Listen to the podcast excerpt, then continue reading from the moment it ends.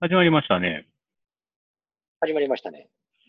ブロークンレディオ。この番組は我々ドナルドフェーゲンが音楽やレコードを中心にああだこうだ喋ったりする情報番組です。で、まあ、ドナルドとフェーゲンがアーバンっぽさをテーマにそれぞれのおすすめ曲を紹介します。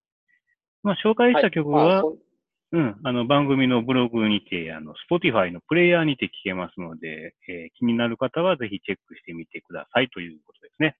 そうですね。はい。で、まあ、それによってなんか気になることがあったら、あの、うんダイレクトにメッセージを僕たちに送ってほしいです。そうですね。まあ、また番組最後に言いますけど、ツイッターとかもね、やってますんで、やってますので。ブログにまあコメントでもよろしいです。。うん。はい。まあ、で、なんやろ。まあ、前回の終わり方とかにも話してましたけど、あの、門松がね、門松さん、言ったのがいいのか門松が、えー、何パブリックビューイングバースデーライブ。 バースデーライブでもあり、そうそあう。まあ、還暦だから、門松俊樹がか還暦を迎えると8月12日でね。うん。で、まあ、今回、今回というか、多分コロナ禍のこともあって、ライブができないと。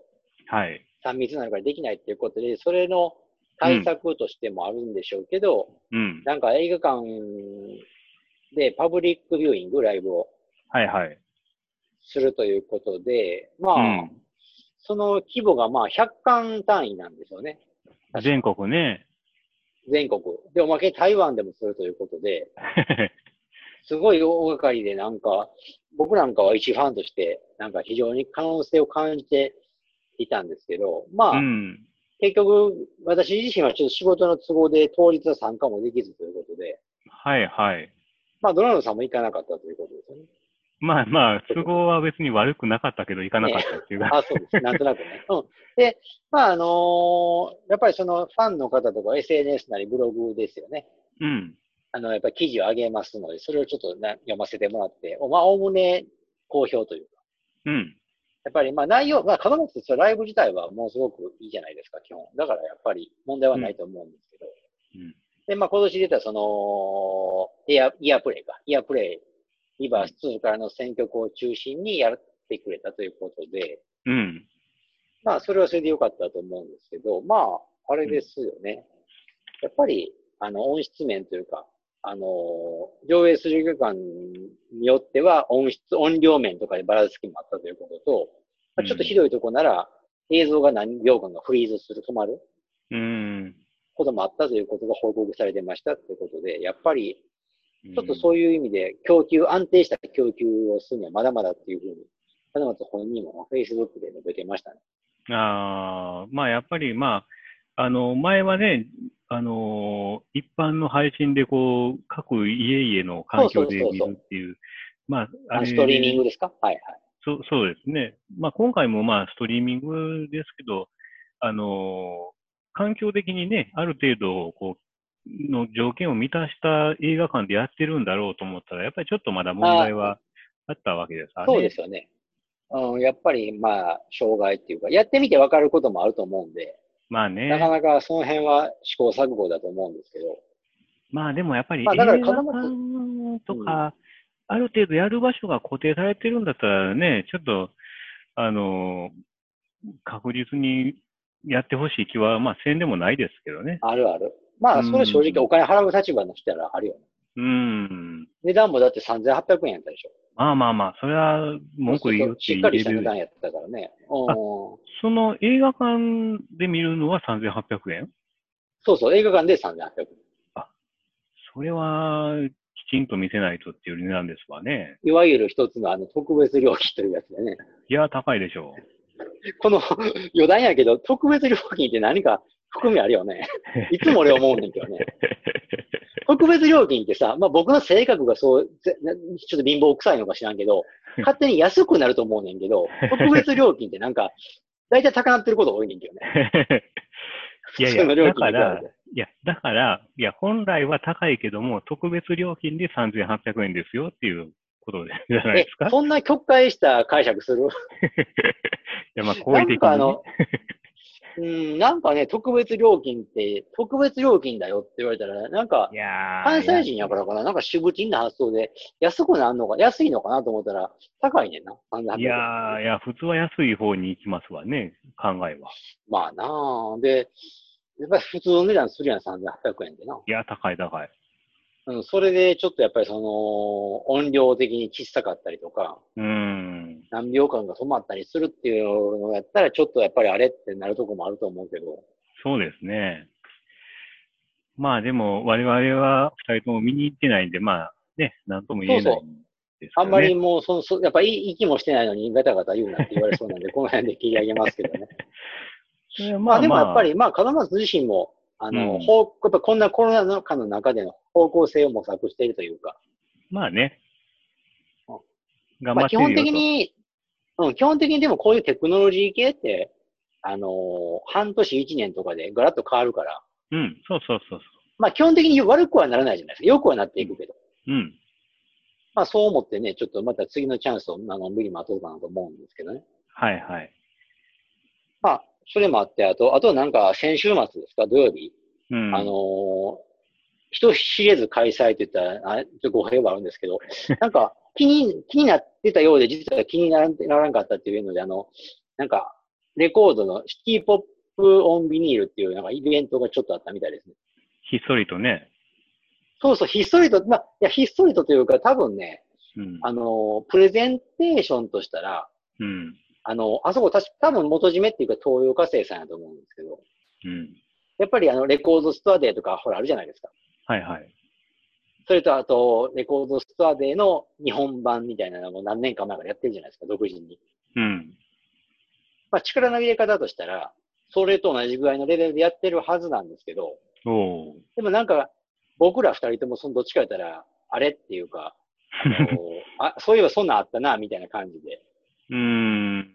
で。特に慌てることもなかったじゃないですなんか。でだかか、ら結局ね、う。うんん、どうですか結まあモチ局。モチベーションというか、うん。まあ、一言でなんかこの気持ちを表すとしたら、やっぱりうん。遅いと。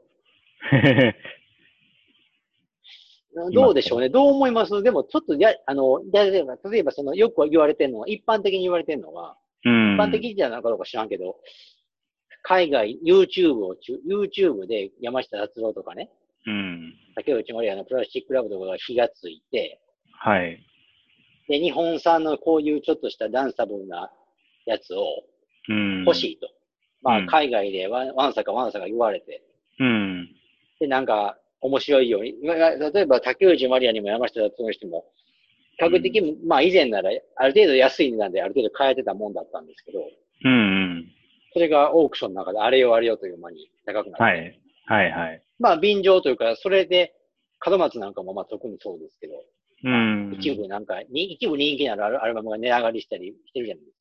うん。まあ、そういう事象をちょっと横目で見つつというか、うん。で、まあ、そういうのを見て、やっぱり、あまあ、それと、あと、まあ、大抜きたいことがね、海外経営の話で言うと、筆頭はね、はいはい。サンシャワーでしたっけあの辺のもなんか、海外から来た人がわざわざそれをウォンとして、うん。なんか買っていくっていうお話があるじゃないですか、テレビで放送されたりして。うんうん。まあ、そういうのに端を発して、日本のその製造元も、やっぱシティポップでちょっとビジネス、もっと手広くやろうっていうかね、まあ、うん攻めたことしたんでしょうけど、ちょっと遅いよね。遅いっすなぁ。遅い、まあ、遅いって言ったらちょっと生意気発言ですけど。なんかこでも、れ、でもそうそう、なんか、大貫妙子ってすごいタイトル、これ中古版で買ったらいいんじゃないのっていうタイトルまでも出てる。ああ、まあまあ、あるでしょうね。でも、あの、グレースカイズは出てないしね。ファーストのこと。うん。グレースカイズファーストアルバム。あれ、うん、あれはね、なぜか抜けてますね。 LINE からも折れてんの。うん、あの、このラインナップ見ても出てないんちゃうかなああ、そう。おーそう他のはね、なんか別にここで買わんでもいいクリセとかね、こんなん、どっかで買えそうなあやあつー、ちょっとだからあれのニューウェーブっぽいやつかな。そうですね。ちょっと後で出たやつだね。そうそうそうそう。でまあまあ、またこれかっていうような再発もあるにはあるし、だから、その辺、僕らからしたらまたこれからじゃないけど、その、うん、売る、プレゼンする売る方からしたら、うん、今回のその祭りを機に再、再プレスみたいな、要は言い方を、都合のいい言い方をちょっとしてるわけよ。なあ、まあね、アンコールに応えてとかね、へへほんまかと言いたくなる気持ちもあるんですけど、多少はね。で、まあ、ちょっと流線形のファーストとかね、あの、あとうんマイクロスターの、あの、7インチとか、 7インチね。ううんん、まあやっぱ欲しかったけど、なんかこうやってポンと出てみると、うーん、まあ別にいいいらんかっていう、ね。あるある。う。うんんあるある。僕もだからさっきちょっと収録前にちょっと喋ってましたけど、うん門松プロデュースの米光美穂さんっていう人が、うんうん。昔ね、だからもうざっくり94年か5年ぐらいかな。だから割と前ですよね。うんその時に吉田美奈子の恋は流星っていう曲をカバーしてたんですけど、ね、グラそンドれビートがとかアはねナログ化、アナログ、うん、なんか初アナログ化 ?7 インチ化されて。 うんうん。で、まあ、僕もファン、一応ほら、門松追っかけてるもんですからね。うん。やっぱりその注目っていうか気にはなってたんですけど、でもやっぱり結局、なんか買ってないし、うん。で、まあ実際なんかね、もう売れ売り切れるらしいんですよ。それあ、これそうですか。一応もう完売したみたいで。うん。で、もうネットでは実はもうね、プレミア価格でちょっとついてたりしてて。これはでもあれみたいですね。その、CD に入ってるバージョンじゃなくて、ちょっと、エリあ、なんか、クそうみたいそうなそうそう。なんかその、なんか今の DJ の人にリミックスとかリエリとかなんかさせたやつらしいんですけど。うーん。まあ、もういいかなって感じですね。なんうん、だからね、そうですね僕もね、しょ正直そういう気持ちだったんですよね。うーん。まあ、テンバイヤーの人まあまは、あ、いい一番熱いのまはあテンバイヤーじゃないや、でも転売屋の人も、うーん。割とリスキーというか、例えまあばねその、そんだけ、ま例えば5年、10年前ほど美味しくはないと思うんですよね。まあね。うん。だからやっぱり、だから、転売屋の人もこれからが大変な気もするんですけど。まあでも、テンバイヤーが一番頑張ってそうな気はしますけどね、なんとなく。まあ、だから、結局、こういう、その、仕掛けの、まあ、でアナログ購買を促進させようとする仕掛けみたいなのも、うーん。もうそろそろちょっと頭打ちというか、ね、そうっすね。でなんまあかシティ、ポップとかに限らずですよ。ううーん。だなんかほんまにほアナログで、こう、コレクトしたいっていうかね、持っときたいっていう作品があったとしたら、もうここういうので買わずに、なんかもう何が何でもオリジナルで買うとかね。もうまあ、そういうどちらかというとやっぱりそういうオリジナル志向みたいな人も増えていってる気は僕も実はしてるんやけど、なんとなくこう安っぽくなってきますもんね、ここまでやられると。結局だから、あのーまあ、オリジナルが要は効果だったと。うーん。で、それを、まあ、熱いリクエストに応え、要望に応えて、うん、あのーて定価販売で新品でタイうんププレスしましたってなった途端に、うん。トーンダウンする人がいるのも確かに事実だからね。うーん。まあ、珍しいから熱くなってたっていうのもあるだろうからね。で、まあ、再発みたいなもんやから、やっぱり安くしたらっていうね。だ感覚的に言うと、あの、昔のナイスプライス的な再発とかやったら絶対安くなっあてるあ、でしょまあまあ、そうやな、CD で言うたらね。うんうん。で、レコードでそうやもな再発になった時に結構、ちょっと安めで再発とかね。あるある。ありました、あけりどました。。やっぱりその昔はそういうもんやってんけど、今っねて全然高いもんね。え。いやー、もう、だいぶ上がってますもんね。だから、いつもまあ僕、再三言ってますけど、レコードの新品、基本で4000円でしょ、うーん。いやそんなすんの ?LP でね。ああ、LP ね。 LP で。で、シングルが今2000円ぐらいしてるでしょまあ、だいたいそうですね。これがやっぱりガテンいかんよね、どう考えても。 うん。いや、そら、シングルで2000円でね、まあほんまに、ちちょっとだから足元見られすぎてるかなって気はするからね。こういう僕らみたいなね、アラフォー、アラフィフ層がそう感じてるっていうことはね、なかなか若者は頑張って買ってんのかなっていうね。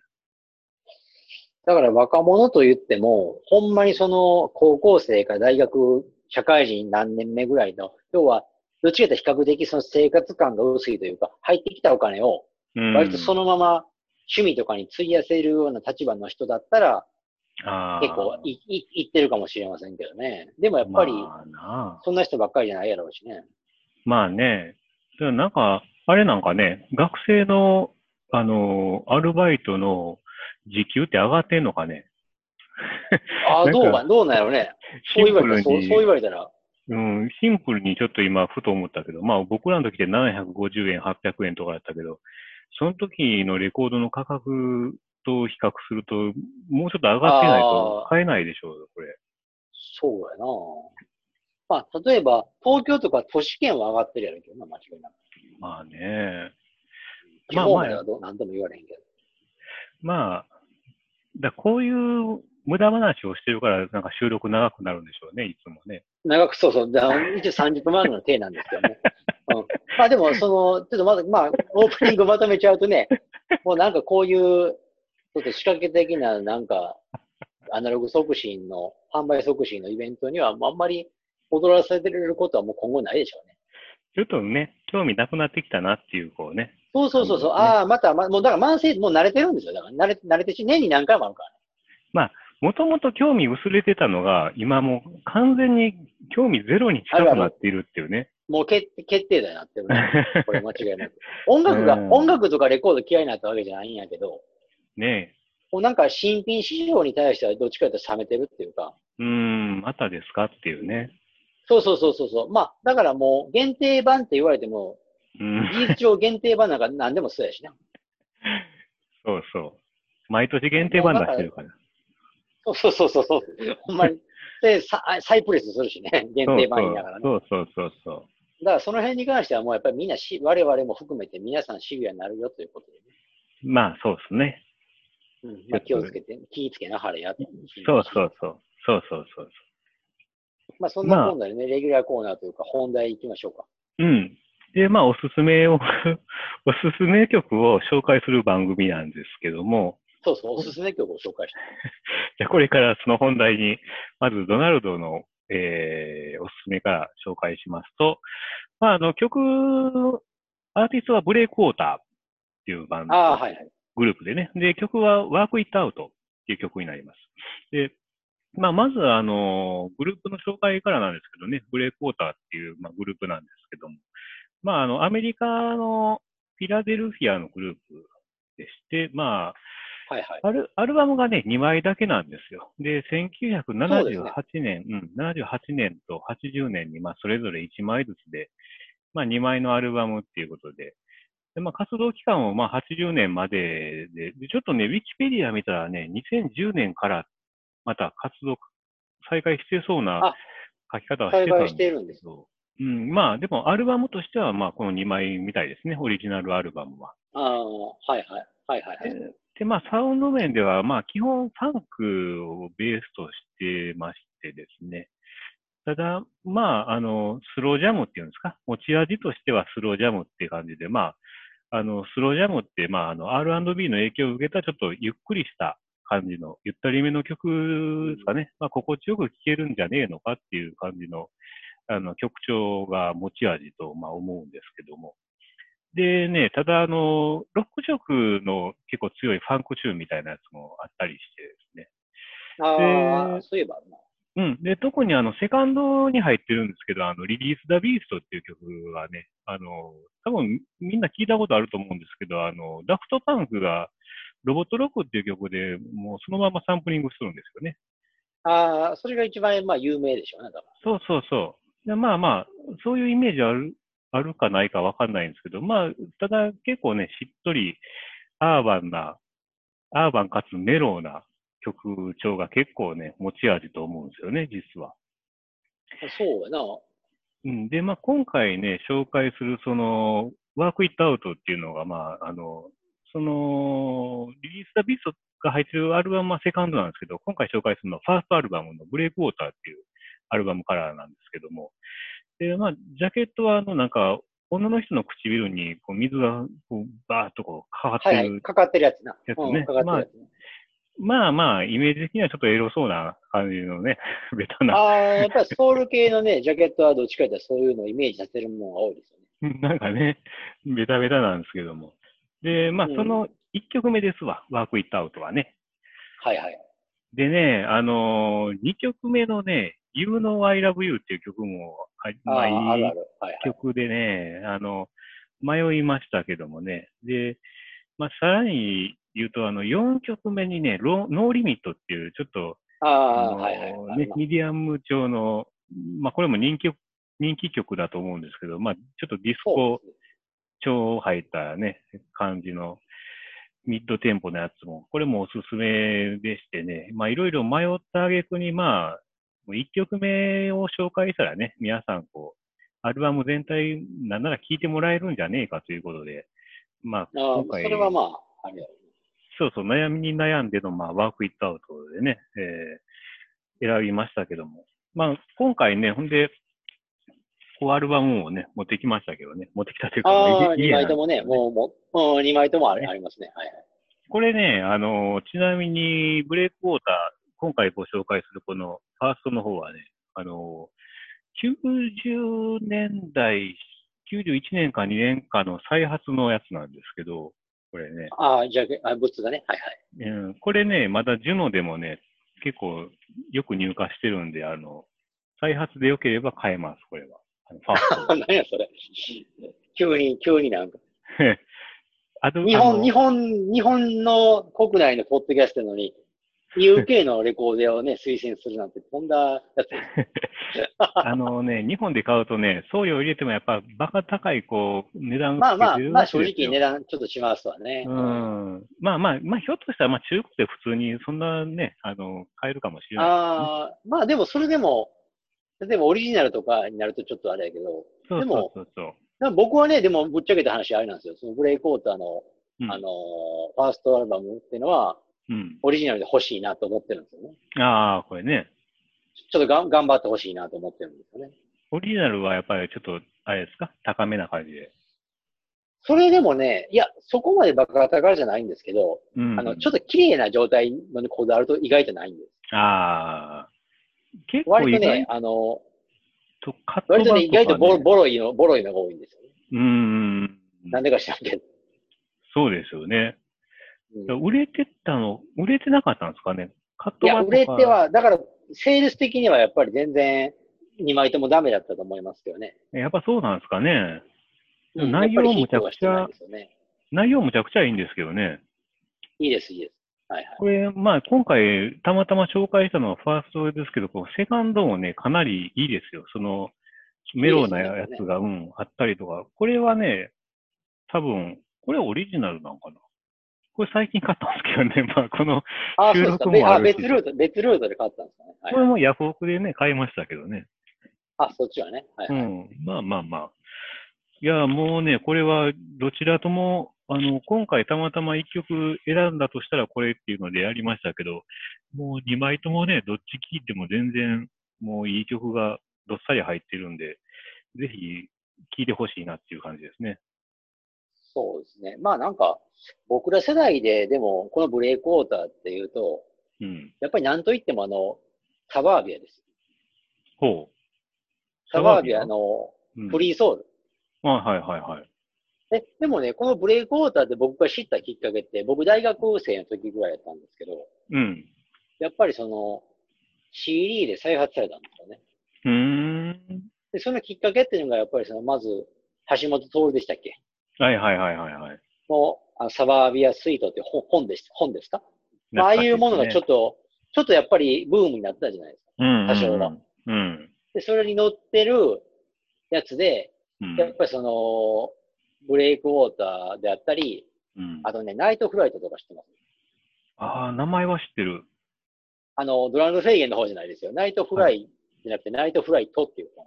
それは、あれでしょアーティストですよね。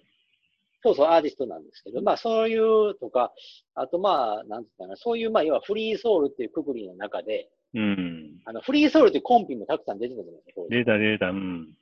うん。その中で、あ、あの、さらにその、一曲だけいいとかじゃなくて、うん。全体的に、あアルバム全体的にいいよっていうのだけはやっぱ丸々摘発されとったんですけど、あ、そうですブレイかク。ウォーターな、うんブレイクウォーターなんかも、だから僕その時聞いてて、CD で聞い当時聞いて、うん、うやっん。ぱりええなと思ってましたね。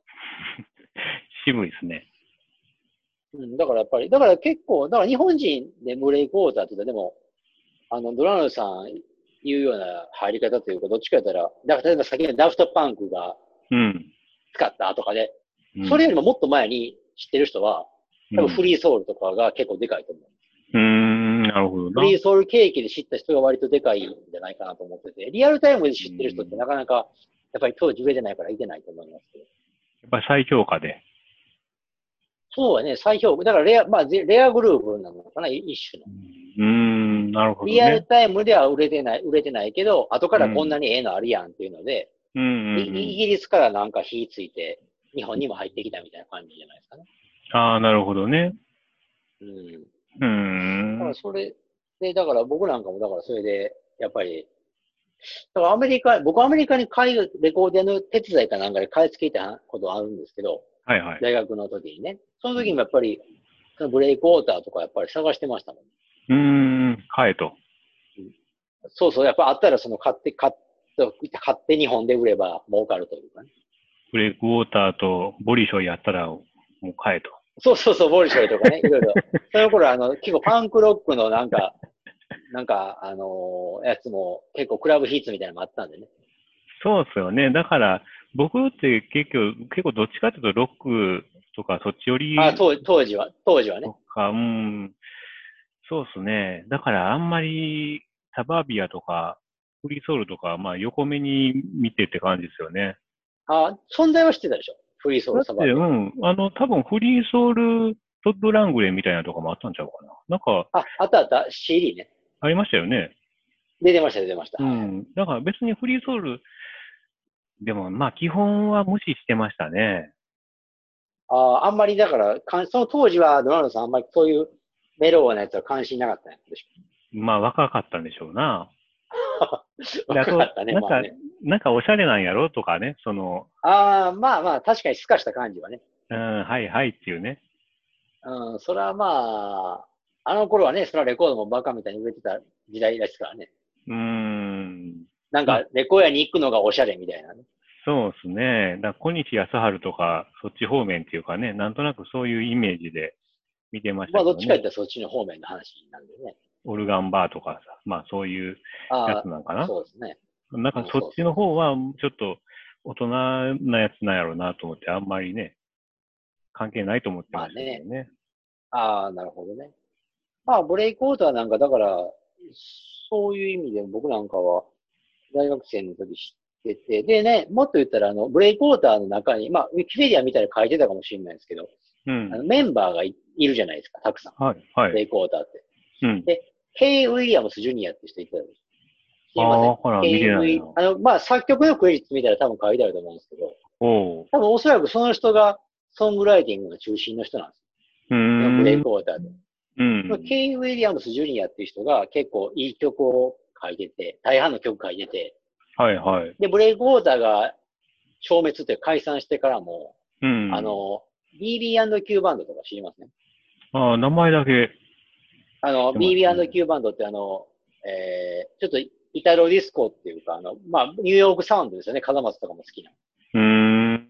まあ、その BB&Q は当時基本的にリアルタイムでヒットしてるんですけど、はいはいはい。 BB&Q っていうバン Q バンドのプロジェクトが3枚か4枚アルバムあって、うん。それの最終作かな最終作にうん。参加したりしてるんですよ。ケイブリアンえー。だから僕どっちかというとそっちの方でもちょっと知ってて。なるほどな。まあなかなかやっぱりね、あの、だからね、結構ね、その、なんやろ、ブレその VA クォーターの中に入ってる曲って結構独特なんですかうら。ーん。多分それは、ひとえにケイ・ウィリアムス・ジュニアさんが書くセンスが独特だからだと思ってて。なるほどね。だからね、例えばブレブレイクウォーター聞いて他にもっとこういうの聞きたいなと思っても、うん。意外とない、ないんですよ。似うたーような。ん。ああ、なるほどな。そういうこともあってね。だから結構ブレイクウォーターって今でも定番になってるというか、ソウル系でも。うん。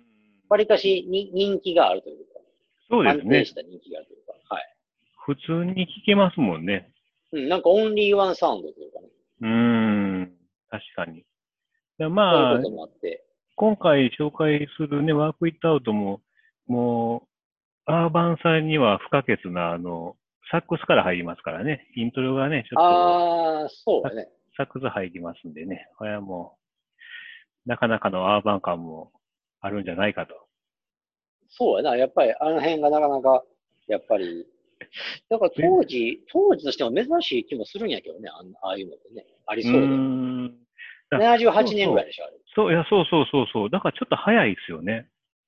うん。だからやっぱり独特は独特やと思いますいよ。や、うん、アレンジも、その、ダクトバンクのあの、パクった、パクったというか、あの、リリーあーフああがいうなんかちょっとベースうを、うんん、あの、なんかうねうねうねうねうねしてる感じね。とかね、んで、まあ、あうの、んちょっとロックっぽい、あのね、エッジの効いたやつとファンクの融合っていうか、なかなか、そうそう。ああれはここまでねもうね、うん、当時であれってなかなかやっぱり、そう早いそうというかそう、新鮮ですよね、やることは。うん。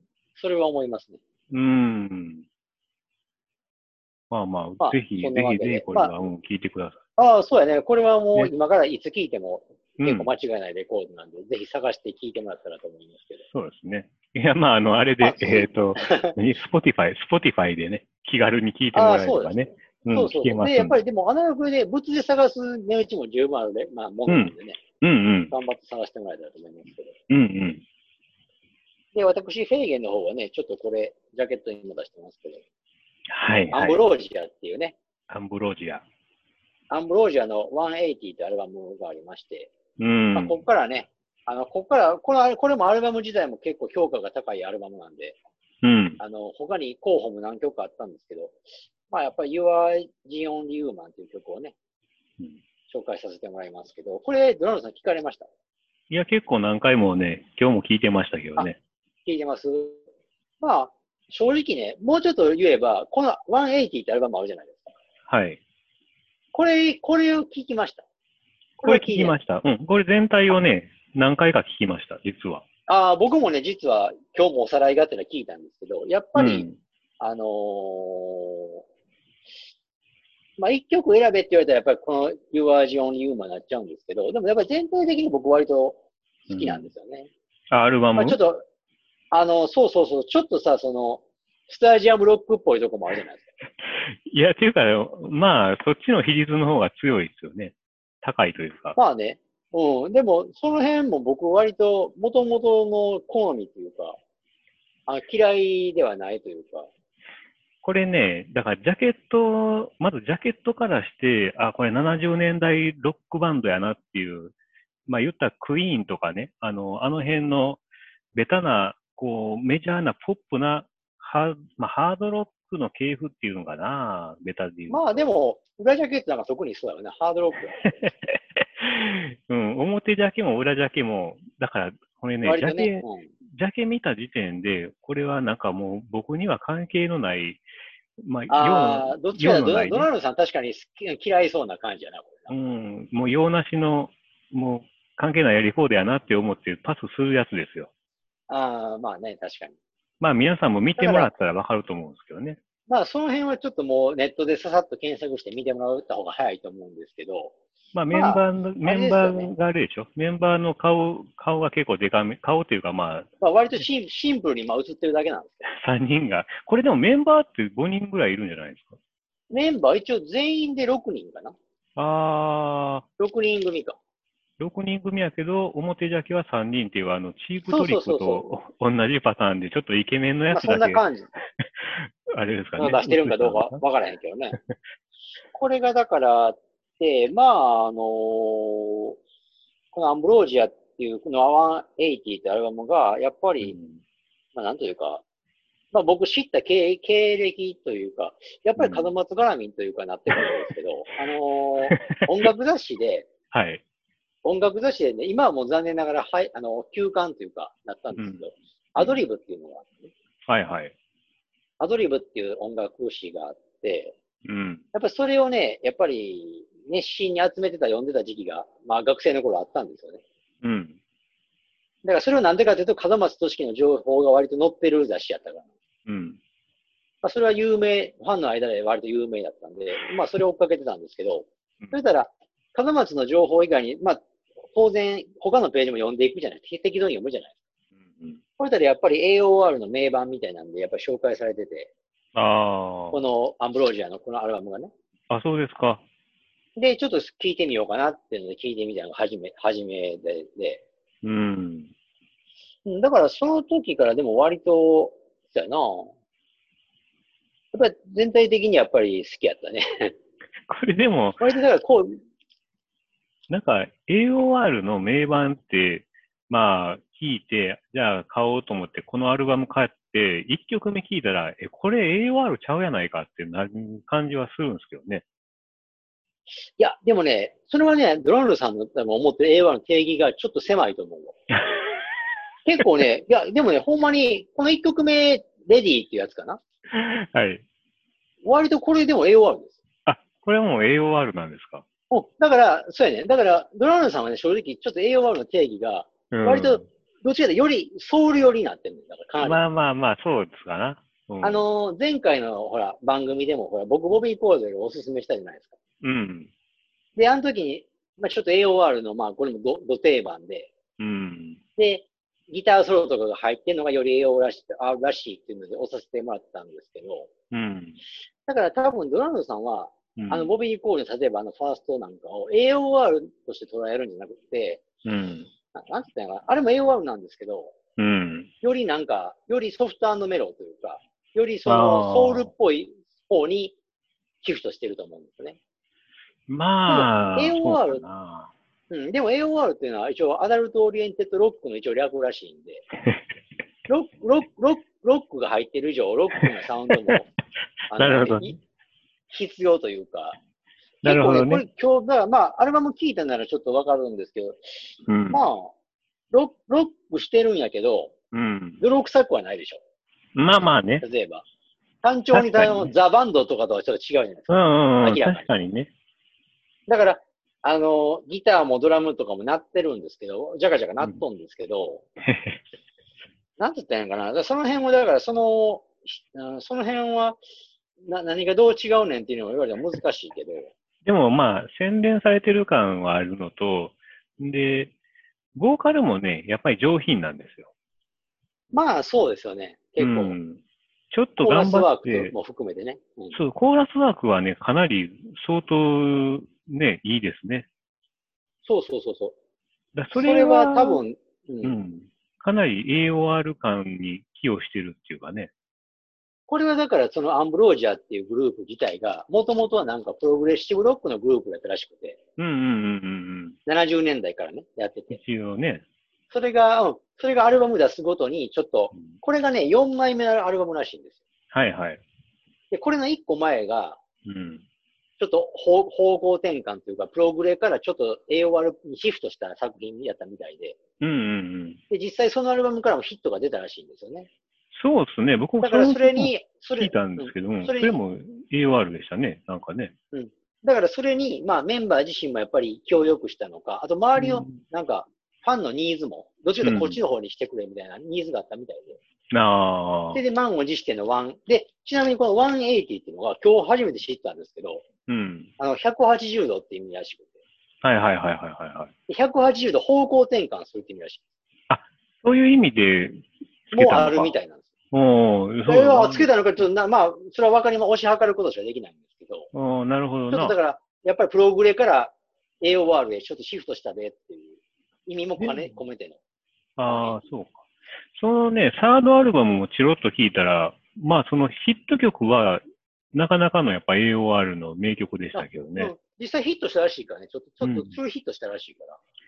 でね、ちょっとまあせっかくやからと思ってファーストも聞いたんですよ。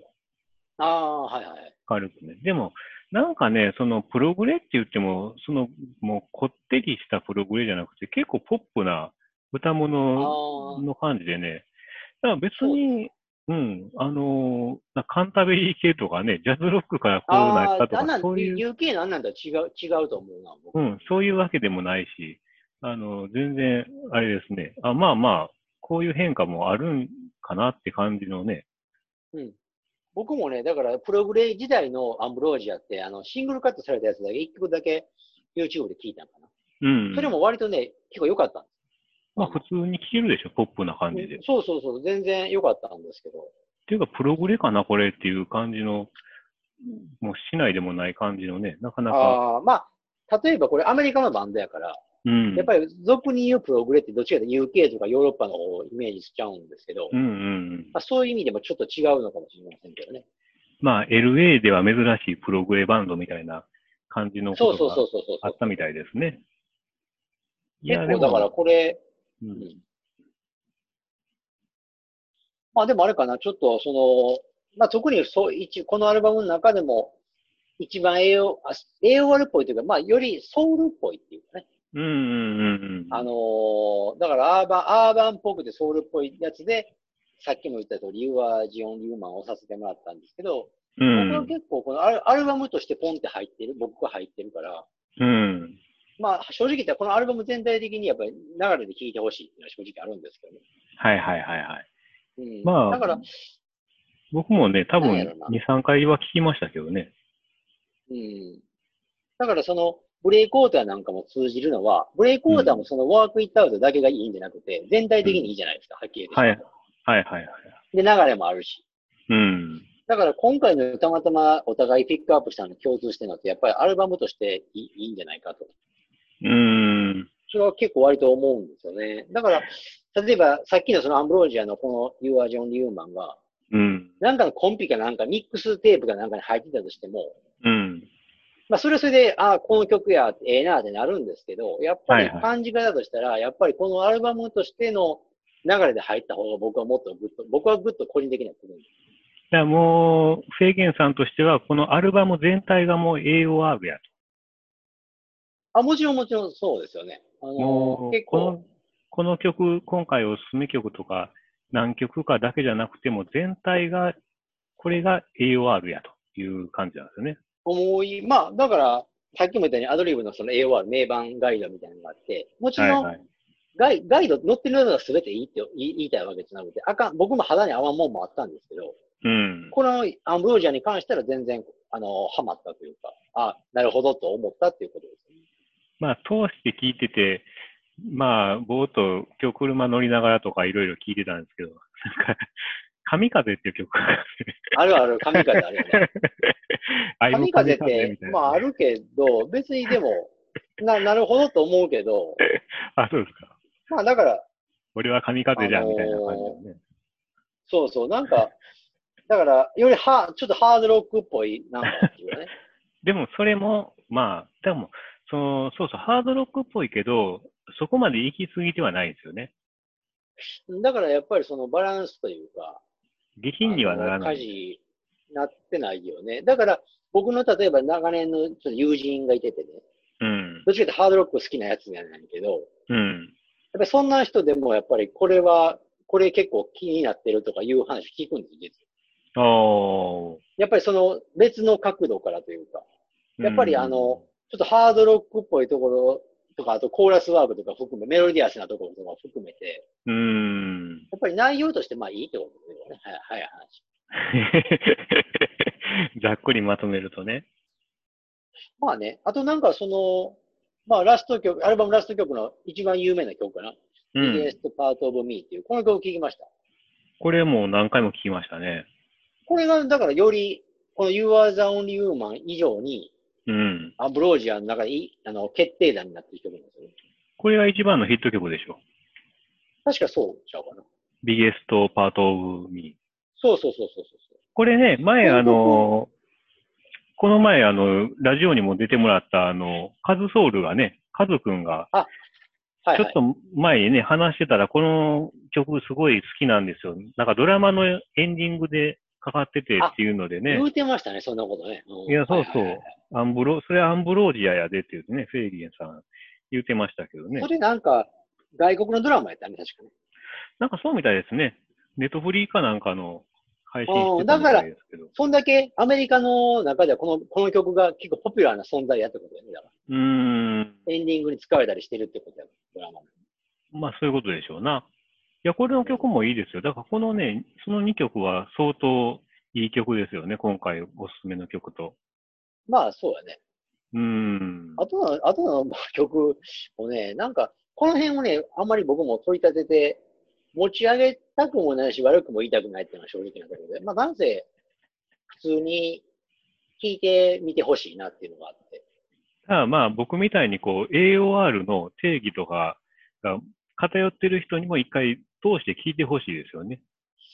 うん、まあ、だから、そうですよね。結 AOR っていうのはこういうのも含めてだよってい、そううね。そう、こう AOR って結構、どっちかやったら、だから、こういうものだよって言いた いかな。だからね、僕がね、前も何回か前にも言ったかもですけど、あの、エアープレイがね、あんま好きじゃない。あ、そうそうそうそう。だからそれってでしちょっょ、とうに、ん、言言あれ言でしょあの、白っぽさと軽いロック感っていうかね、まあ、そうですね。だから、うんあの辺も、あれも確かに AOR の名盤って一応言われてて、うん。で僕なんかは、どっちかというとそれに賛成派だからね。うんうんうん。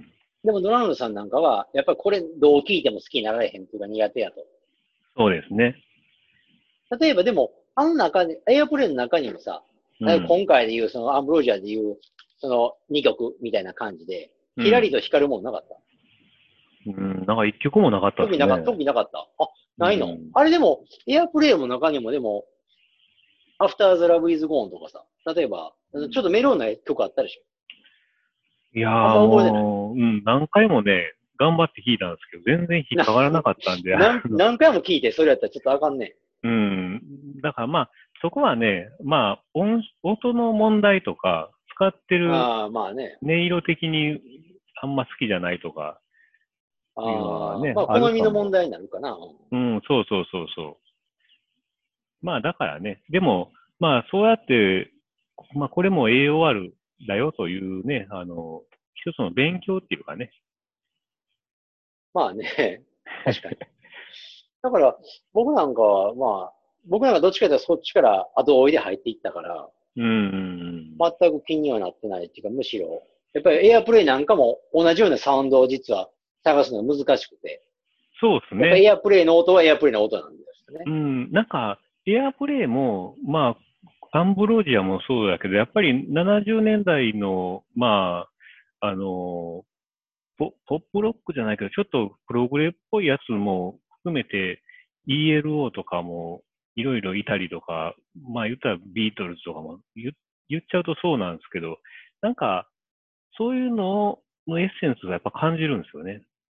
ああ、やっぱあ多少なりでも絶対入ってますよね。いや、やっぱり、うん、入っとるなっていうので、うーん、まあ、それをさらにライトにした感じっていうか、 なんていうか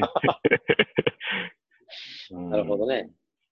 まあでも、あのドラムさんもこの番組で、あの番組としても仕切り直しで、アーバンとかメロを中心に今日紹介するということでスタートしてますのでね。うん。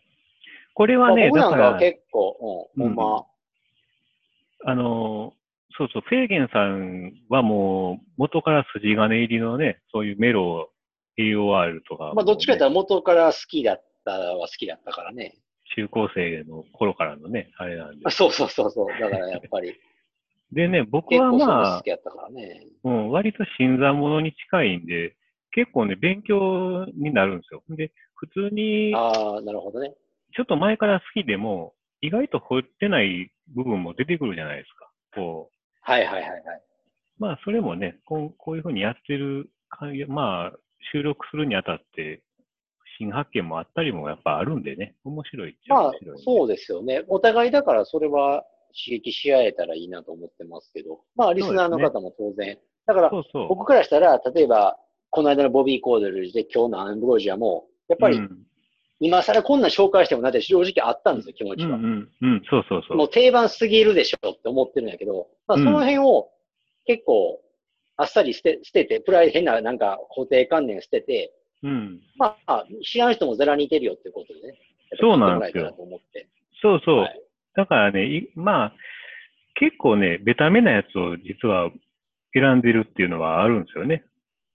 ああ今のところそうですよね。うでん。これからもねやっぱりどっちか言ったらそういうの、だからその方がやっぱりうん、いいかなっていうか。いや、そう、意外とね、改めて聞いたらいいじゃんとかね、そういうのもありますし、まあそれ全然は知らん、うん、全然知らんかったっていうこともやっぱりね、多々あると思うんで、ぜひちょっとチェックしてみてもらいたいですね。紹介した曲について全くそはうねで。すよね。ちょっとだからこれを機にというか、ちょっとなんか、おっさんがわーわー言うてるから聞いてみようというノリで聞いてもらえたらと思いますけどね。うん、だからもう、絶対おすすめできるっていうやつしか今のところ多分紹介してあないとそれ思はうんでね、間違い、間違いなく、はい。うん、そうそう。まあそんな感じですか。だってね、そういうことでね。まあそんなこんなでもうまた、 また今週も、今回もちょっと大幅に時間を超過したということで、そう駆けです足ねエンディングいきましょうか。はい、駆け足エンディング。じゃあ、えーまあ、告知としまして、ツイッターやってます。はいえーと、アカウント名が全部小文字で、ブロークンデリオアンダーバー JP となっています。えーフロー、リプライ、メッセージとよろしくお願いします。で、ブロークンデリオのブログについては、ポッドキャストのノートにリンクがありますので、あの、ポッドキャストのアプリから、えーそちらにアクセスできますので、よろしくお願いします。はい。で、まあ、あとフェイゲンだけになるんですけど、インスタグラムやっております。まあ、ほぼ毎日、レゴールジャケットを上げて、一言なんか書くという、思ったこと書くという内容でやってますので、まあ、よかったら覗いていってください。えっ、と、ID が HK774111 となってますので、よろしくお願いします。はい。まあ、そんな感じですかそね。んなこんなでね。はい、そんなこんなで、まあ、なんかお盆休みもちょっとあったのかなかったのか、なんか過ぎてみたら早いもんで、もう実質終わりですよね。そうですほね。とんど終わりにななってきてますけど。うんまあ、コロナ禍でもともとね、出歩いたりもしてなかったんですけど。うん。まあ、そんなこんなでね。まあ、あの、まあ、元気にやっていけるんで、またね、あの、来来次回も多分 AOR 寄りの選曲するかなと思ってますけど。うん。頑張りますというこまあとやっでてねいき。ましょう。まあまあ、がん頑張るという か、頑張らんでも別にいいんですけど。はい。まあ、いい曲を紹介できるようにちょっと頑張りますよ。ということではい。じゃあ、ドナルドでした。はい。ご意見でした。